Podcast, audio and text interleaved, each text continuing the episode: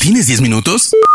Tienes tiempo para Spoiler News. Todo lo que pasó y todo lo que va a pasar en el cine y la televisión. Tu dosis semanal de noticias, rumores e información imperdible sobre la industria del entretenimiento. Spoiler News. Damas y caballeros, ¿cómo están? Sean ustedes bienvenidos a las Spoiler News de Spoiler Time, las noticias más importantes de cine y series en Internet. Mi nombre es Andrés y comenzamos. Spoiler News. Si eres fan de DC, estás de buenas porque tenemos muchas notas respecto a la casa productora. Comienzo contándoles que el reconocido director y productor Zack Snyder ha revelado que tras concluir su versión de Justice League, terminará por completo relaciones con DC Films. Recordemos que hasta ahora Snyder había estado involucrado, al menos como productor, en la mayoría de las cintas del universo de DC. La razón de su separación no fue revelada, aunque creemos que el director estaría en búsqueda de nuevos retos. Por otro lado, Warner Bros. nos sorprendió a principios de año al anunciar que las nuevas producciones de DC se concentrarán en promover la idea del multiverso. De acuerdo con las declaraciones del presidente de DC, Walter Hamada, se planea estrenar en los próximos dos años cuatro películas de gran perfil, mientras que también se estrenarán proyectos experimentales en HBO Max que podrían estar conectados entre sí. Cabe destacar que todos estos proyectos no formarán parte del universo extendido que empezó Zack Snyder, el cual ya fue reconocido como la Tierra 1. Gracias a esto, se anunció también la posibilidad de que Warner produzca dos franquicias de Batman, las cuales correrán en paralelo, pero serían historias de mundos completamente diferentes, por lo que también serían protagonizadas por dos Batman distintos.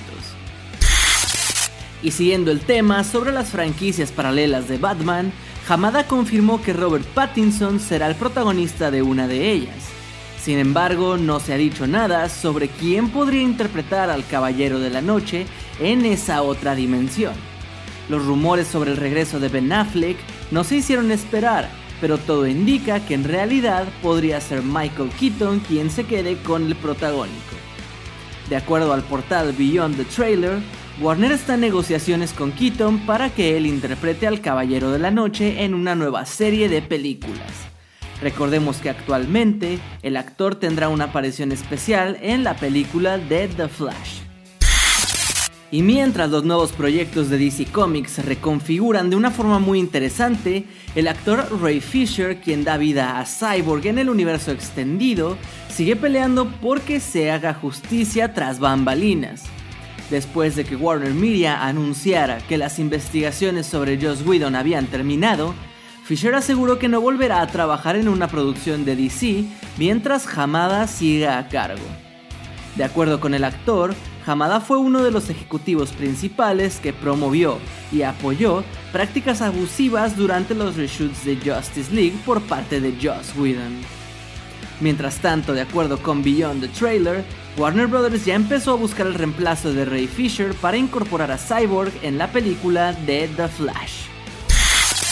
Otra de las sorpresas que DC tiene para nosotros involucra a Amber Heard y su participación como Mira, ya que se rumora que la actriz se encuentra en negociaciones para estelarizar una serie spin-off basada en el personaje actual de Aquaman, la cual iría directamente a HBO Max. Por ahora no hay más información sobre el show, pero se dice que esa es la razón por la que se limitó su participación en Aquaman 2 y es la razón por la que tendrá una aparición especial en la versión de director de Justice League de Zack Snyder. Después de su estreno simultáneo el pasado 25 de diciembre tanto en cines como en HBO Max, Wonder Woman 1984 ha recaudado poco más de 118 millones de dólares en la taquilla global, convirtiéndola en una de las películas más exitosas del mundo post-pandemia. No obstante, es importante destacar que en su segunda semana solamente recaudó 5 millones de dólares en los cines estadounidenses, representando una disminución del 67% con respecto al día de su estreno. Algunos analistas dicen que dicho descenso se puede deber a la recepción mixta que tuvo la película y al hecho que se encuentra disponible en HBO Max sin un costo adicional. Por lo pronto Warner Bros. ya confirmó que Patty Jenkins y Gal Gadot volverán a trabajar juntas en una tercera parte de Wonder Woman. Después de confirmar que la película Superheroicos, lo nuevo del director Robert Rodríguez, reportara que 44 millones de cuentas vieron dicha cinta durante sus primeros 7 días en la plataforma, Netflix ha decidido dar luz verde a una secuela de esta historia con Rodríguez una vez más a cargo.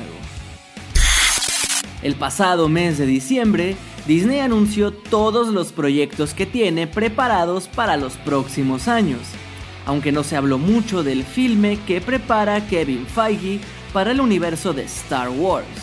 Sin embargo, ahora sabemos que se sumó un nuevo miembro al equipo, pues según el portal Collider, Michael Waldron será el encargado de escribir el guion de la cinta.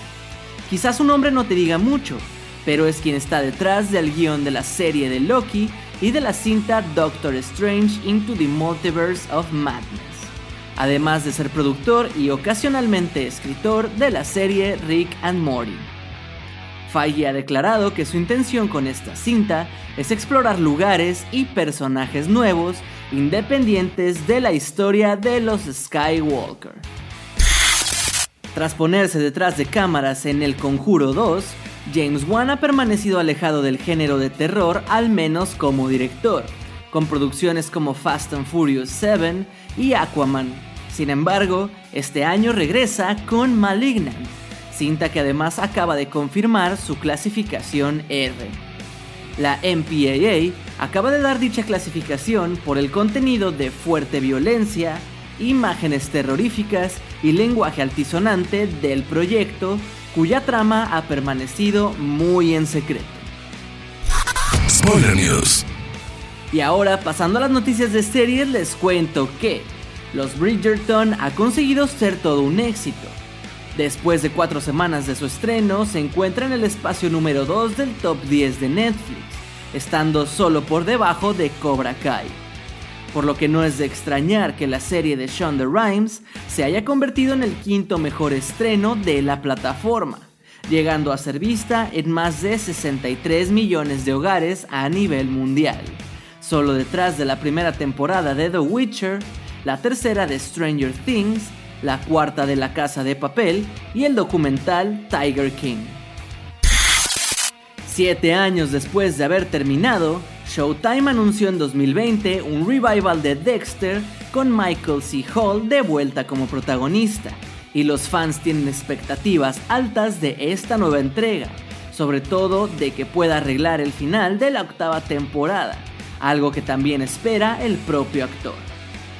Creo que en este caso vale la pena contar la historia de la manera en que otras series lo han hecho, y ha pasado suficiente tiempo para que el futuro de Dexter se haya convertido en un misterio como no lo habría sido un año después de su final. La gente sintió que el desenlace fue bastante insatisfactorio, me incluyo entre ellos, y siempre hubo esperanza de que surgiera una historia que valiera la pena contar, fue lo que declaró Michael C. Hall. Durante los últimos días ha circulado un rumor que asegura que John Favreau, creador de la serie The Mandalorian, estaría buscando a Robert Downey Jr. para interpretar a una versión live action del gran almirante Tron en los próximos proyectos que se preparan para Star Wars. Recordemos que el actor y el director sostienen una fuerte relación de amistad desde Iron Man, donde Favreau interpreta a Happy, guardaespaldas y gran amigo de Tony Stark. Cabe recalcar que gracias a The Mandalorian, sabemos que el personaje de Rosario Dawson, Ahsoka Tano, que tendrá su serie en solitario, está en búsqueda de Tron a través del universo. Spoiler News. Hermoso público, estas han sido las últimas y más importantes noticias de cine y series de esta semana. No se olviden de seguir a Spoiler Time en todas nuestras redes sociales y a mí personalmente me pueden encontrar como Andrés Addiction. No me queda más que agradecerles y nos escuchamos en el próximo Spoiler News. Chao. Termina Spoiler News y comienzas la semana informado. Te esperamos el próximo lunes a primera hora para ponerte al día en menos de 10 minutos. Spoiler News.